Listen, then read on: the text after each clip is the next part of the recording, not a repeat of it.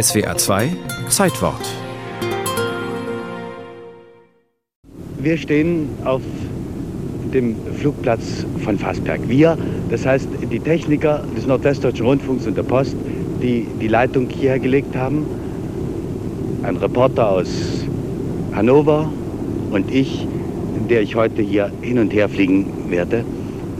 Wer noch da ist, nun, ich glaube, das werden Sie hören. Es sind einige Flugzeuge, die ihre Motoren warm laufen lassen, um in einer halben Stunde etwa starten zu können. Freitagmorgen, halb vier in der Frühe, der Reporter der Luftbrücke spricht seinen ersten Bericht. Er wird aufgezeichnet, denn erst um fünf Uhr beginnt der Sendebetrieb des Nordwestdeutschen Rundfunks und des Hessischen Rundfunks, der sich dem Projekt angeschlossen hat.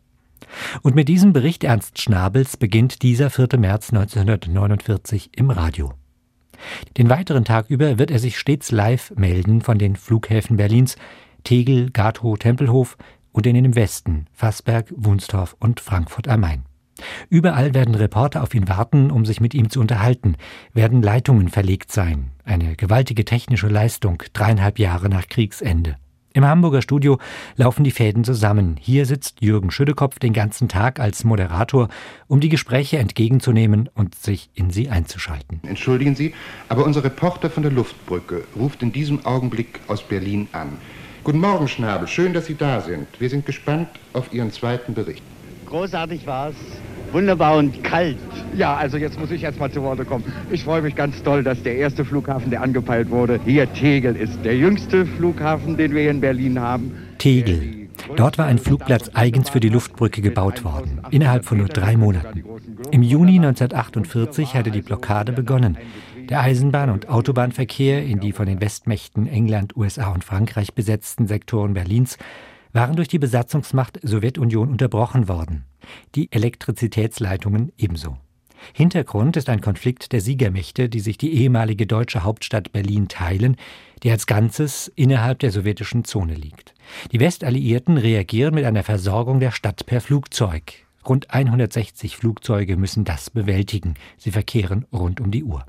Ernst Schnabel ist bereits nach 100 Tagen mit ein paar Maschinen mitgeflogen und hat im Nachhinein in einem längeren Rundfunkfeature darüber berichtet.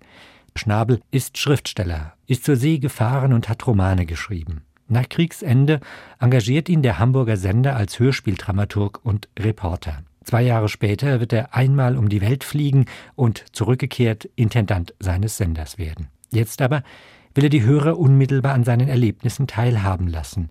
Am Mittag wird es neblig, Starts und Landungen sind nur noch mit Hilfe des Radars und eines lückenlosen Funkverkehrs möglich. Die Maschinen fliegen in drei Minuten Abständen. Und hier gab es eben diese Möglichkeit, von der ich vorhin sagte, dass man die Vernietung der Luftbrücke merken konnte. Wir waren in einer Gruppe zu sechs Flugzeugen gestartet. Unsere Maschine war die fünfte. Durch den Kopfhörer konnte man hören, wie eine Maschine nach dem anderen zum Später wird er die Luftbrücke mit einer Maschine vergleichen, die Sahnebonbons verpackt. Natürlich macht der Schriftsteller Schnabel aus seiner Reportage einen literarischen Text, der Fließband nach Berlin heißen wird und knapp eine Woche später in der Tageszeitung Die Welt erscheint. Noch aber fliegt er zwischen Berlin und dem Westen hin und her und fordert der Technik und dem Sendebetrieb höchste Flexibilität ab. Denn ganz reibungslos verläuft das Experiment nicht. Nicht jedes Flugzeug nimmt ihn mit. Zudem braucht er Papiere, die für Privatreisende nicht ohne weiteres ausgestellt werden. Auf seinem letzten Flug von Berlin nach Lübeck sind Flüchtlinge und Geschäftsleute mit an Bord. Die Sender sind da längst abgeschaltet. Noch 69 Tage werden auf diesen 4. März 1949 folgen, bis die Blockade aufgehoben wird.